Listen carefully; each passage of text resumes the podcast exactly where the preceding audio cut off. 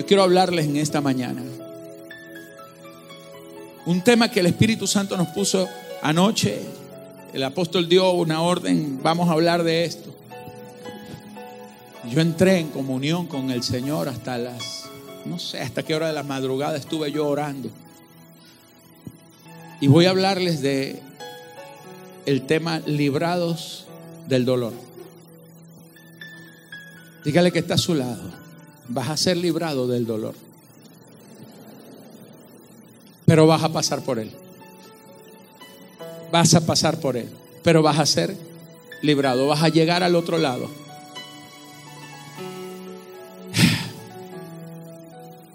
Quiero que busque conmigo el libro de Génesis, capítulo 32.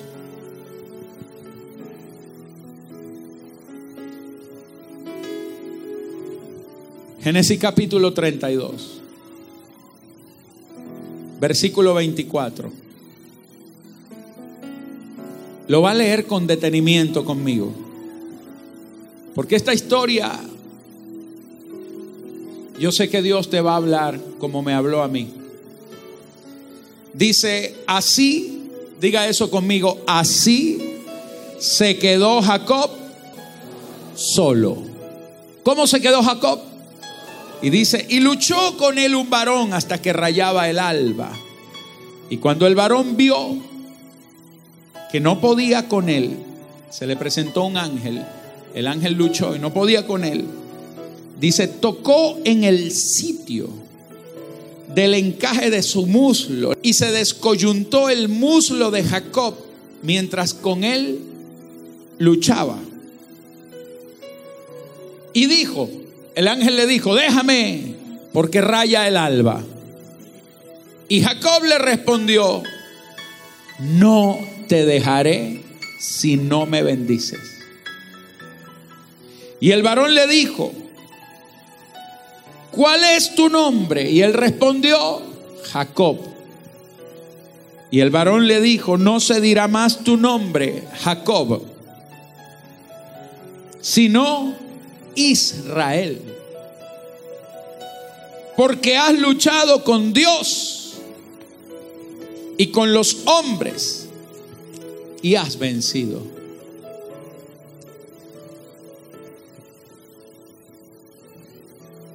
Entonces Jacob le preguntó y dijo, declárame ahora tu nombre. Y el varón respondió, ¿por qué me preguntas por mi nombre? Y lo bendijo allí. Y llamó Jacob el nombre de aquel lugar. Jacob le puso un nombre a ese lugar, ¿cómo lo llamó? Peniel, porque dijo, vi a Dios cara a cara y fue librada mi alma. Vi a Dios cara a cara y qué?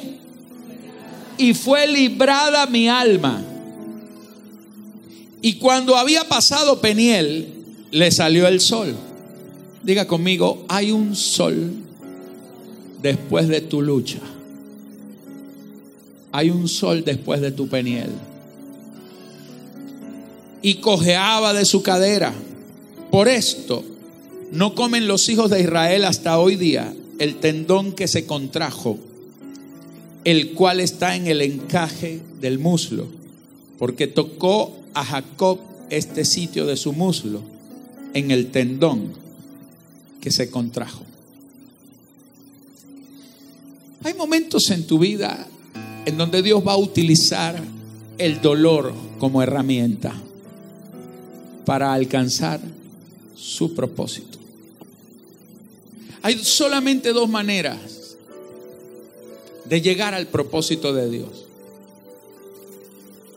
O por obediencia o por procesos. O entramos por obediencia o entramos a través de los procesos. Dios le dijo a Jonás, váyase a Nínive. Jonás se subió en un barco en primera clase huyendo de Nínive. Él viajó en primera clase no al propósito, viajó en primera clase hacia la desobediencia. Y en medio del mar, una tempestad les hizo perder todo y lo tuvieron que echar a él mismo en el mar. Vino un gran pez, lo devoró, se lo tragó, se lo comió, lo mató a los tres días lo vomita en la orilla de, un, de una playa, lo vomita y Dios lo resucita en la orilla del mar. Y estaba justo en la orilla del lugar en donde tenía que caminar hacia Nínive. Porque usted puede llegar a su destino en primera clase o vomitado. Pero de qué va a llegar, usted va a llegar. Y hay momentos en nuestras vidas en donde Dios nos tiene que pasar por dificultades. La Biblia no promete que no vamos a tener dificultades. La Biblia dice, aunque ande en el valle de sombra de muerte, no temeré mal alguno, aunque ande. No dice la escritura, nunca pasaré por el valle de sombra. Hay valles de sombras que los vamos a tener que pasar. Yo, yo no quiero desanimarlo ni desalentarlo. Más bien al contrario, quiero alertarlo, quiero enseñarlo, quiero decirle, usted en la vida y en el caminar en el Señor sobre todo, usted va a pasar por valles de sombras de muerte, pero no va a morir en ese valle. Y la muerte te va a cubrir, pero Dios te va a sacar en victoria. Porque aunque ande en valle de sombra de muerte, no temeré mal alguno. Porque tu vara y tu callado me infundirán aliento. Jesús pasó por un valle de sombra de muerte. Jesús tuvo su valle. Porque antes de que usted sea introducido en un nivel, en una atmósfera, en, un, en una dimensión de gloria, usted primero va a pasar por una transición de procesos. Vas a atravesar problemas. En estos días uno de los hermanos de la iglesia me decía, apóstol, he descubierto que cuando tengo problemas son duros, pero Dios me bendice. Y le estoy pidiendo a Dios que no me quite los problemas. Y yo por dentro decía, y yo le pido a Dios que seas fortalecido en el problema, que te bendiga y te sostenga, porque en medio de los problemas es donde usted va a tener las victorias. Jesús tuvo que pasar por un momento de dolor. Porque en los momentos de dolor, esos son los momentos en los cuales usted se vuelve sensible. Cuando nosotros estamos bien, nos volvemos arrogantes. Porque hay gente que habla desde una experiencia que no ha tenido procesos. No hay nada más poderoso que un hombre que ha sido procesado. Porque son los procesos los que te maduran, los que te hacen humilde, los que te hacen sencillo. El hombre procesado se quebranta. El hombre procesado no es arrogante. Puede estar muy alto, pero es sencillo. ¿Usted quiere saber quién es un hombre procesado? Escúchelo hablar un minuto, 30 segundos de lo que dice. Te va a hablar si es procesado o no. Cuando mira con altivez, cuando mira con desprecio, cuando tiene diferencias, cuando habla mal de alguien, cuando señala a este, cuando mira con arrogancia, cuando contesta, cuando emite juicio.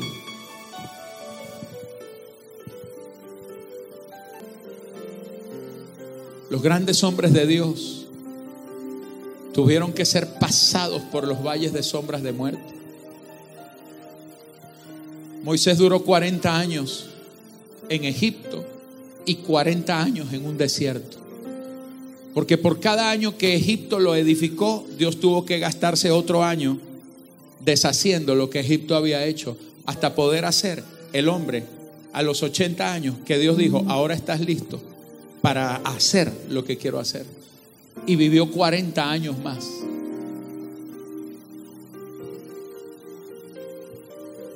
...120 años vivió Moisés... ...para hacer algo...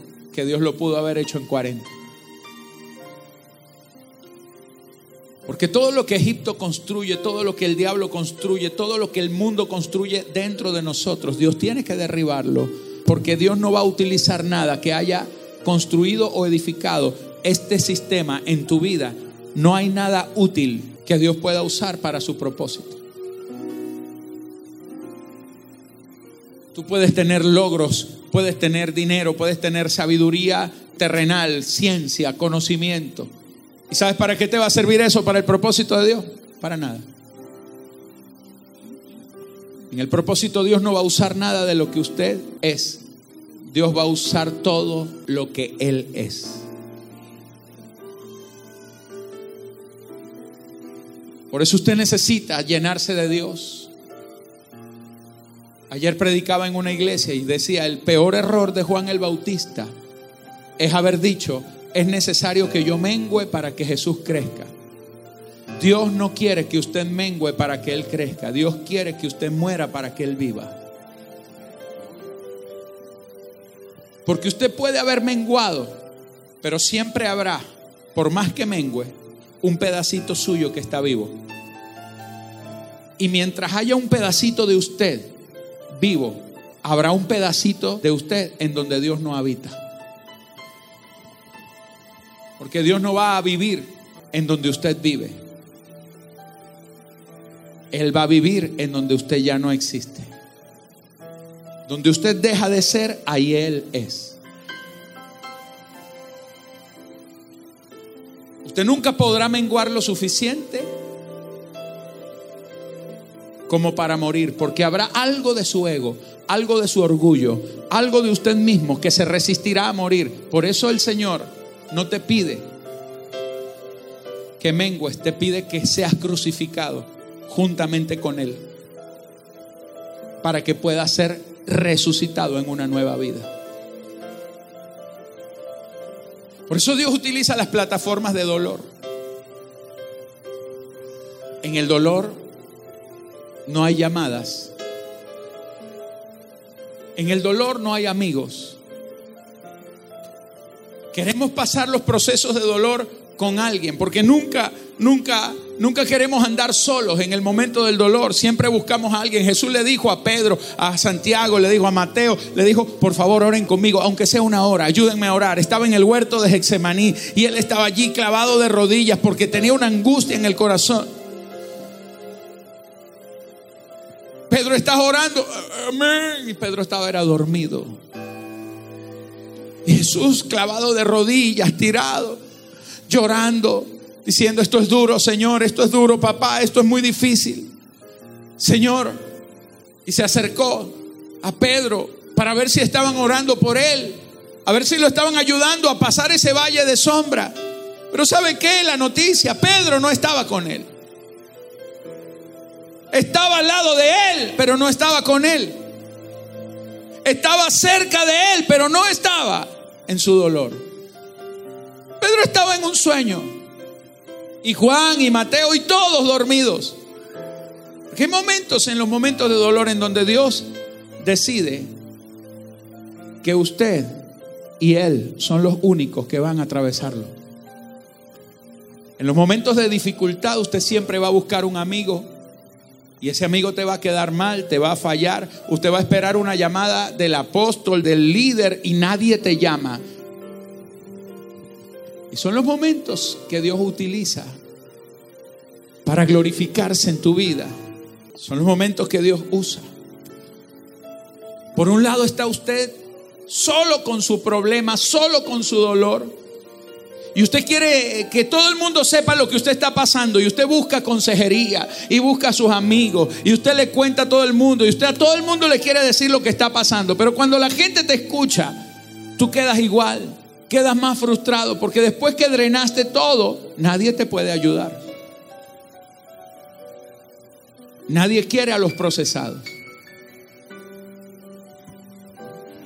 Cuando estás en el dolor no hay palabras, no hay consejos. ninguna palabra te sirve, aunque tú te vuelves sensible. Son los días en donde tú empiezas a ser procesado en el corazón. Porque aquella gente que tú mirabas desde arriba y decías, ah, ahí viene el hermano fastidioso ese. Y cuando el hermano viene ahora a decirte, hola hermano, estaba orando por ti, ay sí que te dijo el Señor, porque cuando tú estás en medio del dolor te vuelves sensible, porque estás vulnerable y quieres escuchar, se te agudiza el oído. Ahí es donde la canción de alabanza te hace llorar. La que te aburría y te sacaba bostezos, ahora te saca lágrimas. Ahí ya no te provoca tanto ver el internet, ya no quieres usar tanto el teléfono, quieres más bien buscar la presencia de Dios. Dios utiliza el dolor a veces. En el dolor nadie te habla. Pero el diablo sí te habla en el dolor.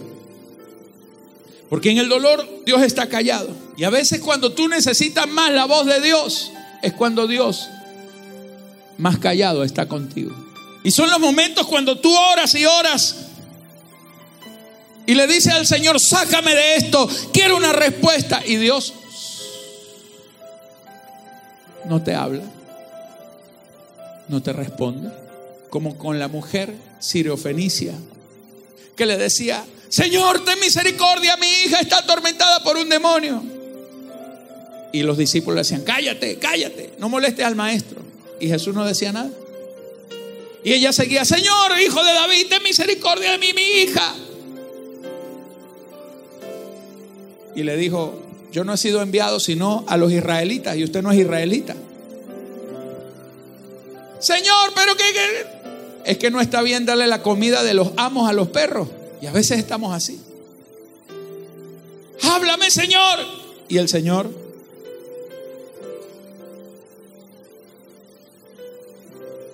Dime algo, Espíritu Santo. Levanta tu mano derecha por un momento. El que Dios esté callado no significa que está ausente. El que Dios esté callado no significa que está inmóvil. El que Dios esté callado no significa que está inoperante. El que Dios esté callado no significa que te ha desechado. El que Dios esté callado significa que hay una respuesta. Espera en silencio a Jehová. Espéralo. Es bueno esperar en el Señor. El único que te habla en medio de los dolores y del problema es el diablo, que viene a decirte, ¿dónde está tu Dios? Porque el diablo siempre va a atentar contra el diseño de Dios en tu vida. Y el mismo dolor que Dios utiliza para procesarte y para traer un resultado, el diablo lo utiliza para hacerte renegar y renunciar a lo que eres. Por eso el dolor es un tiempo de transición, pero es un tiempo peligroso. Porque en el dolor usted hay dos maneras de salir. O sales al propósito fortalecido y victorioso o lo abortas. Porque en el dolor, a causa del dolor, tú puedes renegar y puedes renunciar. Y te puedes ir. Renuncias a lo que eres, niegas a Dios, niegas su verdad, su palabra. Pero si tú sabes entrar con Él, saldrás con Él.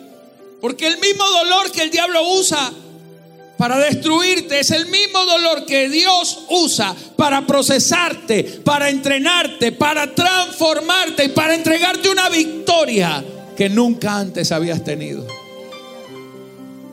El apóstol Pablo dice en 2 de Corintios 4, 16, por lo tanto, no desmayamos. Dígale que está a su lado. A ver, levántale la mano a la persona que tienes a tu lado. Dile, tú eres un vencedor, no desmayes. Tú eres un vencedor, no desmayes. Tú no estás llamado a desmayar. Tú no eres de los que retroceden. Vamos, levanta tus dos manos a los cielos y sacúdalas, sacúdalas con violencia. Diga conmigo, yo no soy de los que retroceden. Este tiempo de prueba, este tiempo de adversidad, este tiempo de dificultad, este tiempo de proceso. Yo voy a salir de este proceso en victoria. Yo no soy de los que retroceden. Yo no soy de los que huyen. Yo no soy de los que se fugan. Yo no soy de los que renuncian. Yo soy de los que perseveran. Porque este, este tiempo me va a producir paciencia. Porque en este tiempo yo no voy a desmayar. Diga conmigo, no voy a desmayar. Señor, no voy a desmayar.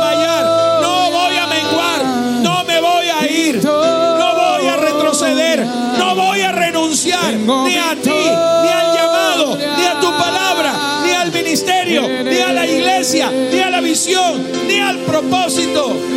victoria. No renuncio a mi llamado. Por tanto, no desmayamos, decía el apóstol.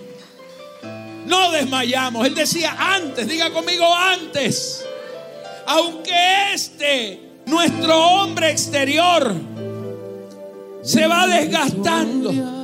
Porque los problemas te desgastan, los problemas te, te, arrugan, te quitan el hambre, te quitan el sueño, te ponen ojera, te agotan, te quitan la fuerza, te quitan hasta algunos kilos. La prueba, señores, desgasta el hombre exterior, pero por dentro hay una metamorfosis, por dentro hay algo. Dice, mientras que el hombre exterior se desgasta, no importa que se desgaste usted por fuera, porque tu hombre interior, no obstante, se renueva de día en día, porque Dios está obrando por dentro, porque por dentro se está formando un gigante, porque aunque por fuera parezcas débil, por fuera nadie te cree, por fuera aparentas derrota, pero por dentro se está levantando un gigante victorioso, vencedor, poderoso,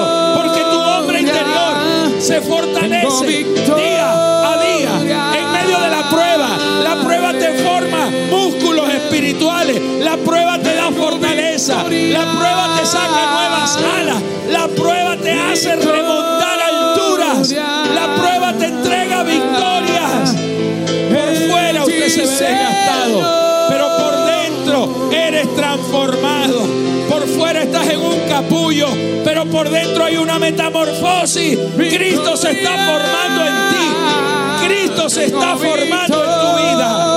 Aleluya. Vamos, levanta las manos y aplaude al Rey. Tengo victoria. Tengo victoria. El apóstol Pablo decía.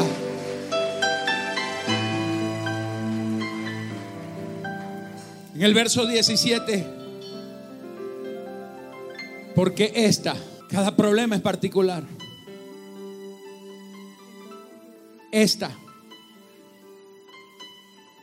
tú estás viviendo solo un pequeño lapso. Tú no estás viviendo una eternidad. Es un lapso. Dice, porque esta leve tribulación. Porque lo que usted llama una gran tribulación, Dios dice, es una leve tribulación. Porque la gran tribulación es pasar por lo que usted puede pasar, pero sin Él, fuera de Él, alejado de Él. Pero cuando usted está con Cristo, no es que usted no pase por una tribulación, pero usted pasa por una tribulación que aunque usted la llame fuerte, Dios dice es leve. Porque aunque usted le cuesta todo, a Él no le cuesta nada. Y usted no va a salir con tu fuerza, usted va a salir con la fuerza de Él.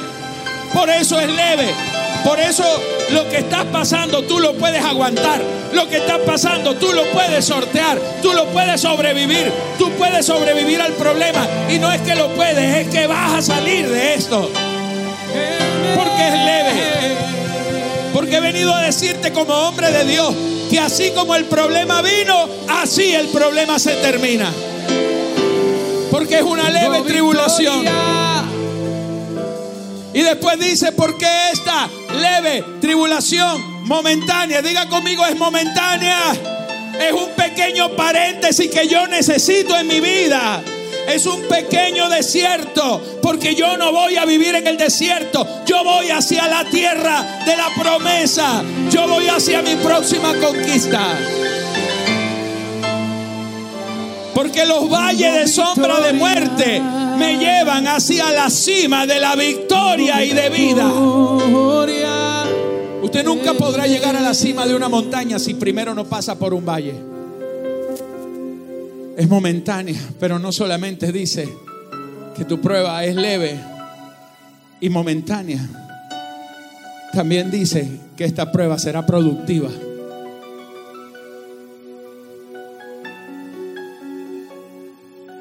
Los hombres de Dios tenemos algo, que todos nuestros problemas son productivos.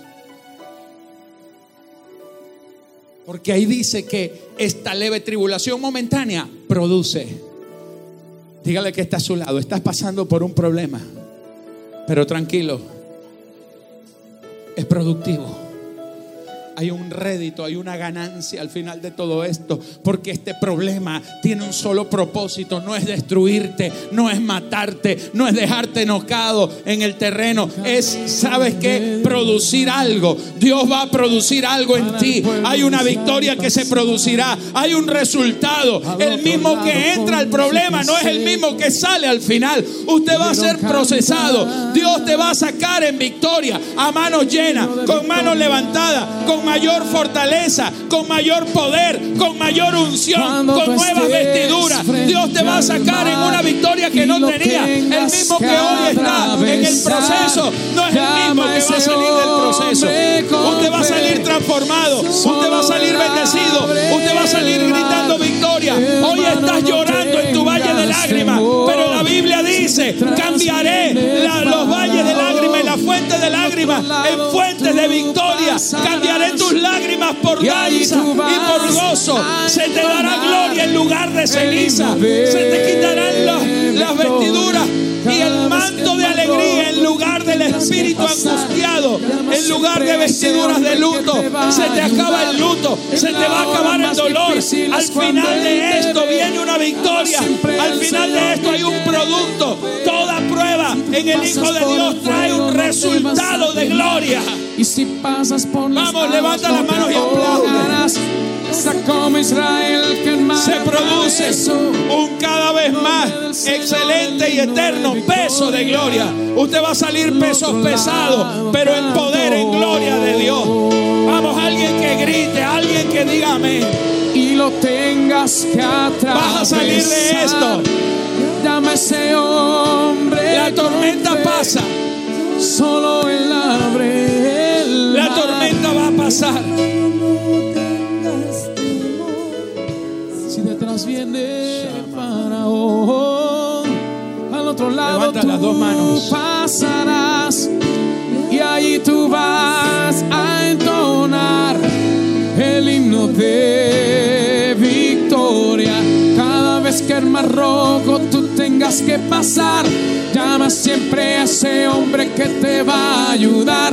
En la hora más difícil es cuando él te ve. Llama siempre a ese hombre que tiene el poder. Tú pasas por el fuego no te vas a quemar. Y si pasas por las aguas no te ahogarás. Pasa como Israel que el mar atravesó. Y en el nombre del Señor el himno de victoria. Al otro lado canto. Cuando tú estés frente al mar y lo tengas que Vamos, atravesar. aplaude con fuerza. Llama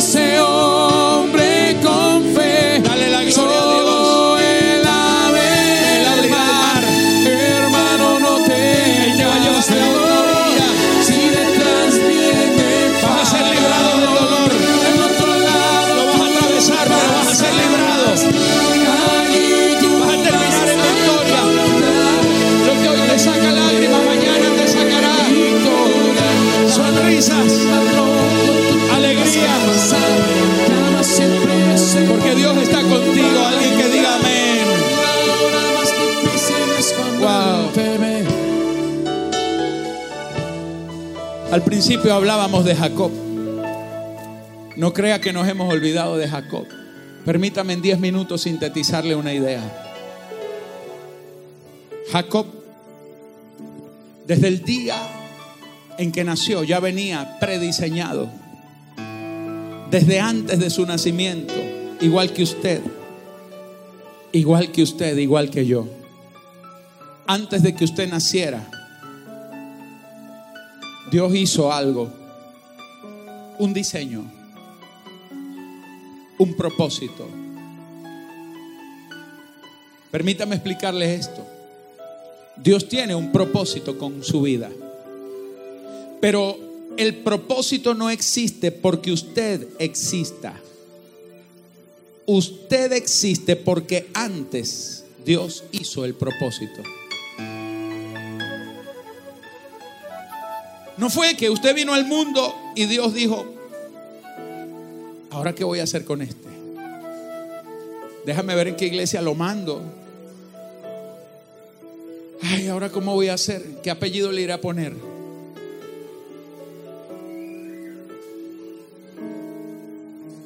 Estoy pensando, pensando a ver quién irá a ser su pastor, porque este tiene una pinta de que hacer más malo. Dios no hizo eso.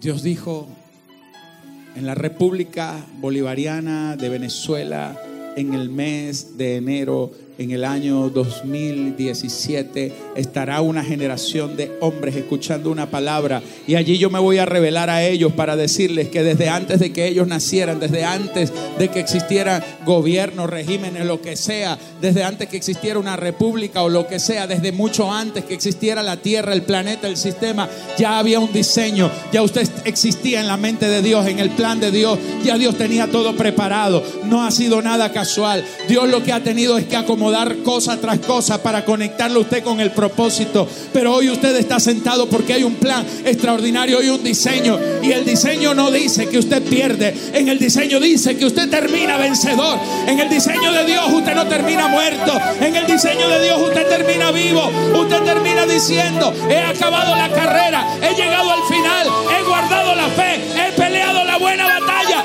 Estoy listo para irme a tu presencia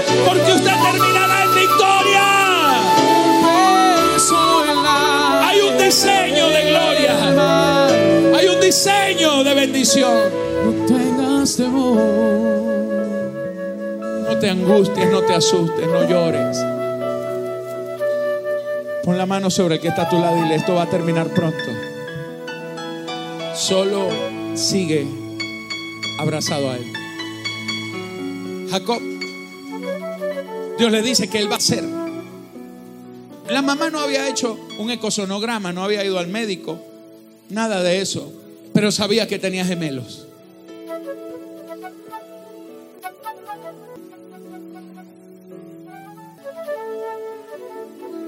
Y Jacob nace.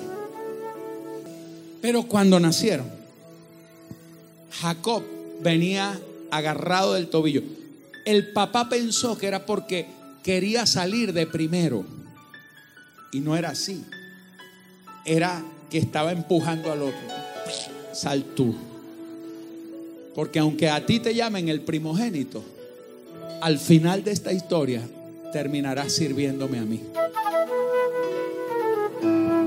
Hay cosas que al principio parece que perdiste. Hay gente que apenas está en el principio y ya parece que vienes perdiendo. Pero todo lo que tú llamas pérdida en Dios es ganancia. Con Dios nunca, nunca, nunca, nunca se pierde.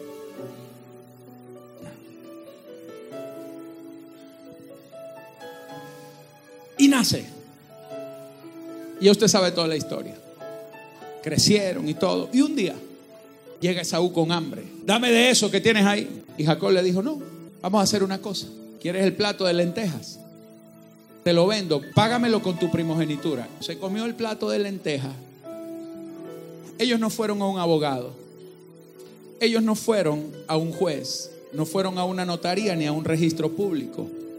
Ellos no necesitaron un testigo, ni firmar un documento o poner sus huellas. Ellos solamente dieron una palabra. Y para Dios, la palabra ya es un documento de vida firmado.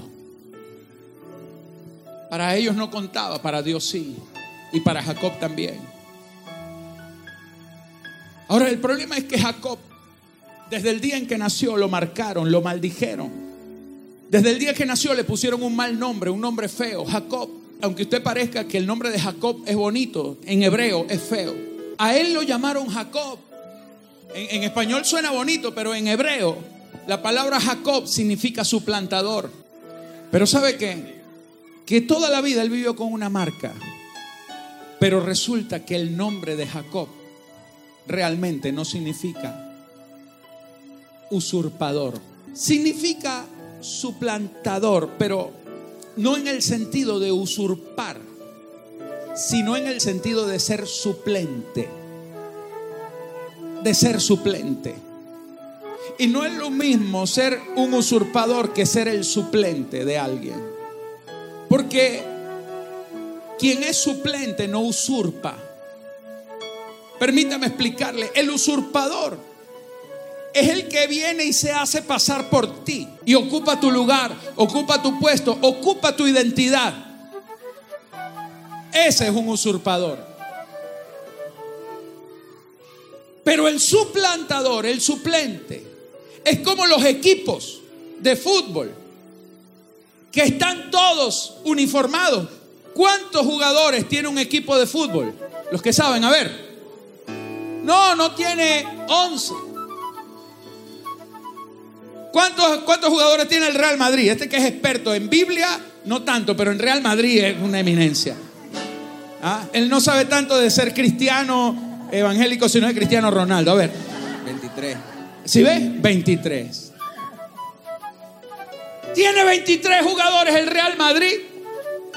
Lo que pasa es que solo 11 juegan, solo 11 son titulares y hay 12 sentados en una banca.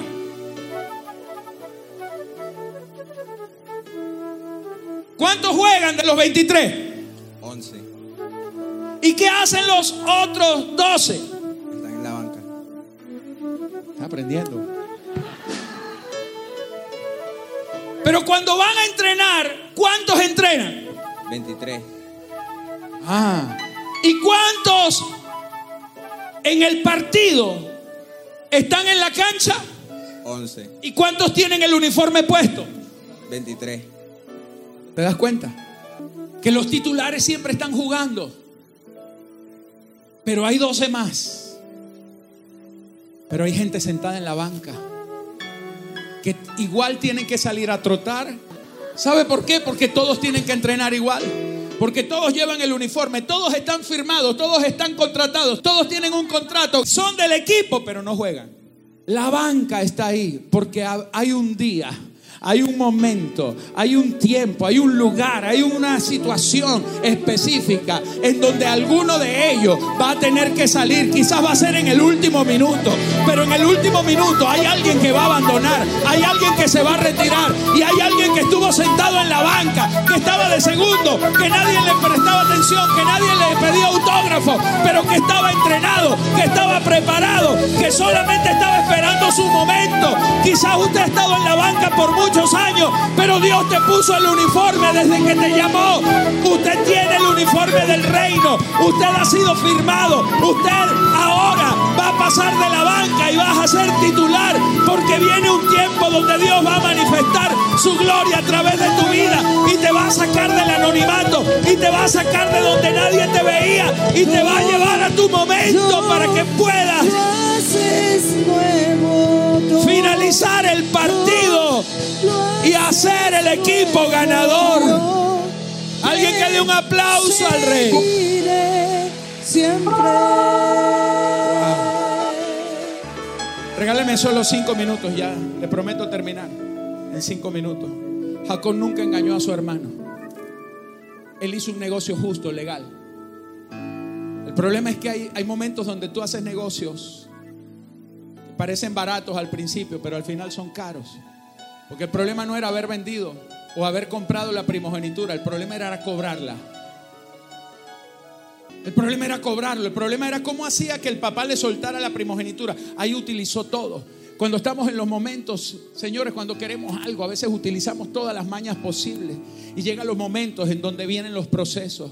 Porque hay cosas que son sucesos y hay cosas que son procesos. Señor, el problema es que nosotros queremos todo el evangelio enlatado. Queremos abrir la lata y comer de una vez. Y en el evangelio no es así. En el evangelio hay sucesos, pero también hay procesos. Hay cosas que vienen por sucesos a tu vida. Usted no puede vivir de los sucesos. El problema es que tenemos muchos cristianos que no le gustan los procesos. Pero Dios no hace nada por sucesos, sino por procesos. Los sucesos son los inicios. Los sucesos son los acontecimientos que te van a introducir en los procesos. Señores, suceso es que una mujer salga embarazada. Proceso es dar a luz y criar el muchacho.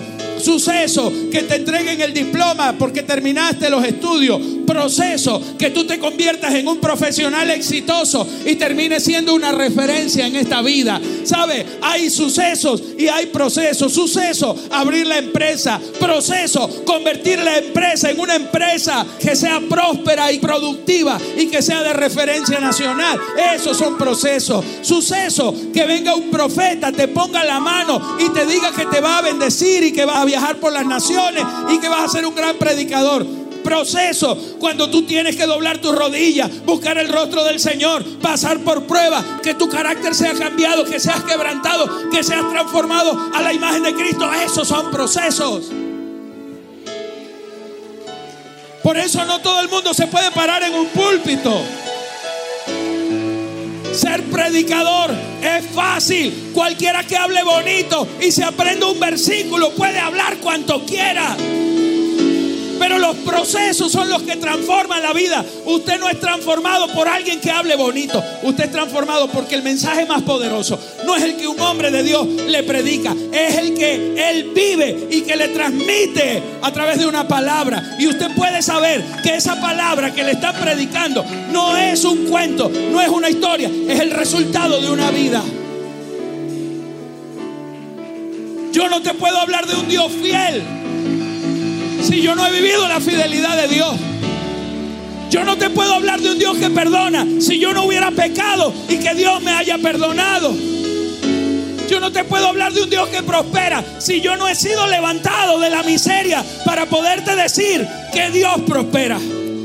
Yo no te puedo decir que un diezmo te hace próspero si yo no diezmo y si yo no he tenido que pasar por sembrar con lágrimas para poder cosechar con regocijo.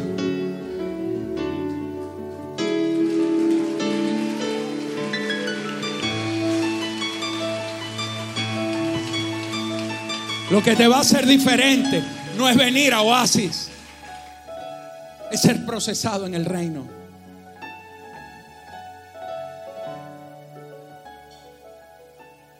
Es ser cambiado. A Jacob le tocó huir. Y un día fue engañado, pasó por todo. El suegro lo engañó, tuvo que trabajar 21 años con el suegro, le cambió el salario 10 veces, tenía que pagarle todas las ovejas que se morían porque él era el pastor, como si se le hubiera matado él. Tuvo que huir, irse por un desierto. Dios se le aparece en el desierto, pero él tenía que huir porque el hermano cuando supo que cobró la primogenitura, que el padre le puso la mano, que se engañó, se hizo pasar por él, lo, lo que sea, pero él estaba cobrando algo justo, él no estaba robando a su hermano, él estaba cobrando algo legal. Pero cuando el hermano se enteró de que el papá había bendecido a su hermano menor y le había dado la primogenitura al menor, él se encendió en ira y dijo, lo mato de que lo mato, lo mato, lo mato y lo mato y lo mato. Y sabes que 20 años, 21 años más tarde, ya Jacob no era el mismo. Jacob estaba prosperado, bendecido, tenía una familia grande, tenía, eh, después de muchos procesos, pero cuando él sale de la casa del suegro, Dios le dice, vuélvete a tu tierra. Cuando él viene de camino, el hermano Esaú tenía 21 años de ira acumulada, de rabia allí acumulada. Mientras este estaba prosperando, aquel estaba maquinando cómo lo mato, cómo lo mato. 20 años trabajándolo, trabajándolo, viendo la ira, el peso, la amargura, el dolor, la rabia. Y él dijo, lo voy a matar. Y cuando Jacob se entera de que su hermano viene a matarlo, entra en pánico. Él dice, viene una masacre, me va a acribillar me va a matar, va a matar a mis hijos, van a hacer de todo, porque el hombre venía con un ejército, ¿me entiende? Y cuando tú estás en esos procesos, cuando tú sientes que se te abalanza el enemigo y que hay gente que ni que porque es tu hermano te va a perdonar, ni porque lleve tu misma sangre te van a matar y tú dices estoy perdido, es en esos momentos cuando tú te tienes que abandonar en las manos del Señor. Son los momentos cuando tú buscas las estrategias. Él dijo, le voy a mandar ofrendas y mandó a todos los criados, le mandó ovejas, le mandó de todo, le mandó ofrendas, le mandó dinero, le mandó por último, ¿sabe qué le mandó? Dice, voy a mandar a mi familia, voy a mandar a las mujeres con los niños. Yo sé que él no tiene nada con los niños. Y se fue. ¿Y sabe qué pasó? Que Jacob se queda. Y ahí está el versículo que leímos al principio. Así quedó Jacob solo. Porque en los tiempos de dolor, Dios lo único que quiere es que usted se quede solo. Porque las pruebas son las oportunidades que Dios aprovecha para quitarte todo lo humano en lo que tú te puedes apoyar. Todo lo que en esta tierra es un bastón para ti, Dios te lo quita. Porque Dios no quiere que usted tenga ninguna dependencia en la tierra. Dios quiere que toda la dependencia suya sea en Él. Y en ese momento cuando quedó solo, él estaba atemorizado. Él decía, ahora dónde voy? Ahora tengo que enfrentar esto. Y de repente vino y se le apareció un ángel. Se le aparece un ángel y él dice, este es Dios que me vino a visitar. Porque en los momentos de tu mayor prueba, en los momentos de tu mayor angustia, cuando te quedas solo, cuando nadie te llama, cuando nadie te atiende, cuando el que nunca te negaba un préstamo ahora te lo niega, cuando el que siempre te contestaba el celular ahora no te lo contesta, cuando todos te fallen y todos te cierran las posibilidades, no es porque te dejaron, es porque Dios les cerró a ellos toda comunicación contigo, porque Dios necesitaba dejarte solo con Él en su presencia. Y en ese momento el ángel se le aparece. Y cuando está él allí con el ángel, él dice, esta es mi oportunidad. Y le dice, vamos, pelea conmigo. Y el ángel le decía, suéltame, que ya va a amanecer. Y él le decía, no te soltaré hasta que no me bendigas, hasta que no me bendigas, hasta que no me bendigas. Y el ángel le decía, suéltame. Esta es la enseñanza. Hay momentos donde Dios lo único que quiere es que tú te abraces a Él. Que tú te abraces a su presencia. Y Él te va a decir, suéltame. Pero mentira. Él mismo no deja que tú te sueltes. Y para hacer el momento más dramático, Él hacía como que estaba perdiendo, ¿sí me entiendes? Suéltame. Y ponía aquí cara de drama. Suéltame, Jacob, suéltame. Ay, ay, no te suelto. El tipo creía que de verdad estaba ganando.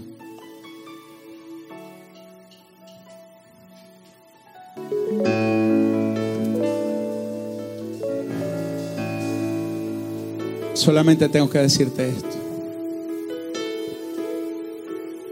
Al final tú siempre vas a ganar.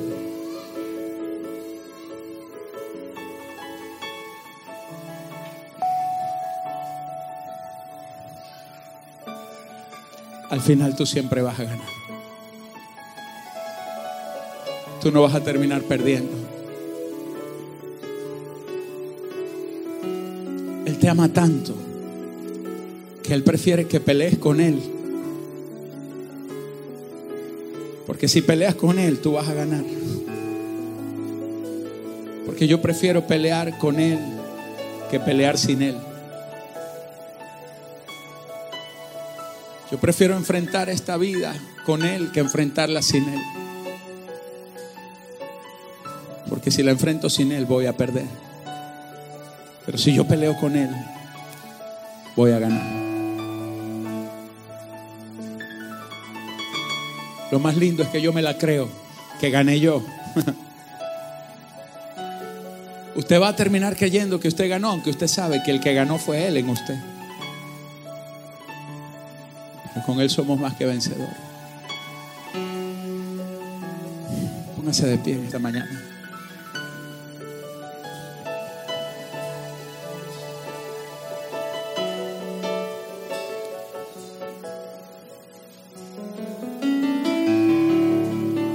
Cuando estaba él agarrado con el ángel, el ángel puso más dramático el momento, le descoyuntó el muslo Y él no lo soltaba y le decía, suéltame, suéltame. Y él le decía, no te dejaré hasta que no me bendigas. Hasta que no me bendigas, no te voy a soltar. Porque las peleas buenas son esas.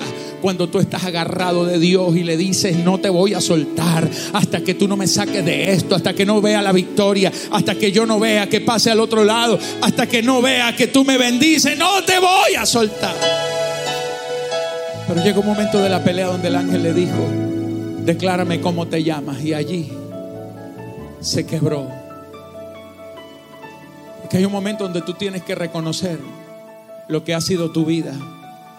Hay un momento donde tú tienes que reconocer que has sido un Jacob, que viviste como un suplantador, que tuviste que echar mano de muchas cosas, de hacer cosas mal hechas. Y él dijo, Señor, tú sabes, yo me llamo Jacob. Y el ángel le dijo, pero hoy vengo a decirte que no será más llamado tu nombre Jacob, sino Israel. Porque cuando Dios te transforma, Dios te cambia el nombre. Ya la gente no te va a llamar más el loco, el perdedor, el borracho, la prostituta, el ladrón, el drogadicto. No, ya la gente no te va a llamar por el nombre de tu derrota. No te van a llamar más Jacob. Te van a reconocer como hombre, como mujer de Dios. Porque cuando tú eres procesado, mi amado, Dios te cambia el nombre. Dios lo primero que te cambia es tu naturaleza. Dios te convierte en alguien sensible, en alguien que ama. Dios te quita el orgullo. Dios te cambia el carácter. Si un proceso no te cambia el carácter, no ha sido procesado, pero usted después del proceso sale humilde, sale amoroso, sale respetando, sale entendido, sale sensible a la voz del Espíritu. Usted sale como un hombre de Dios. Entraste como alguien sin Dios, pero sales como alguien lleno de Dios, porque los procesos te convierten cada vez más como Cristo. Eres transformado a la misma imagen. Levanta las manos.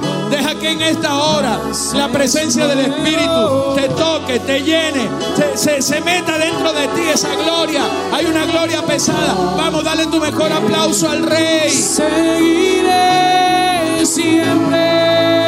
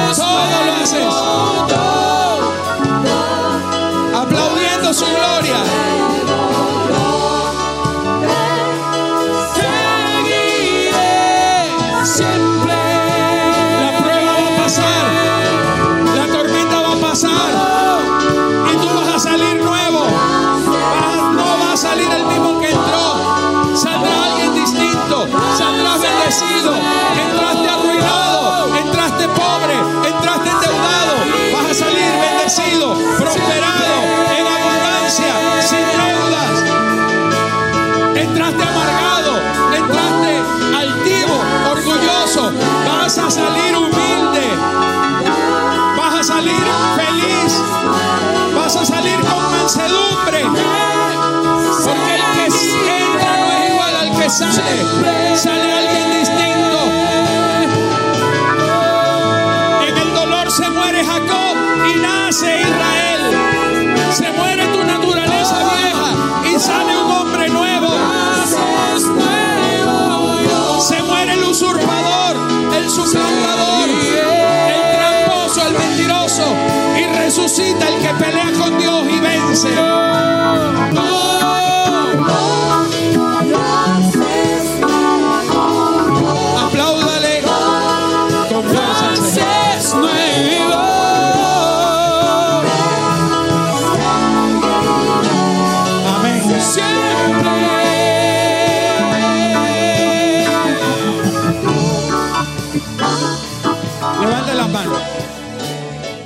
Gracias, Padre. Yo bendigo a esta generación, bendigo a esta gente. Yo los envío a sus casas en paz y en bendición. Y que esta palabra traiga procesos y resultados.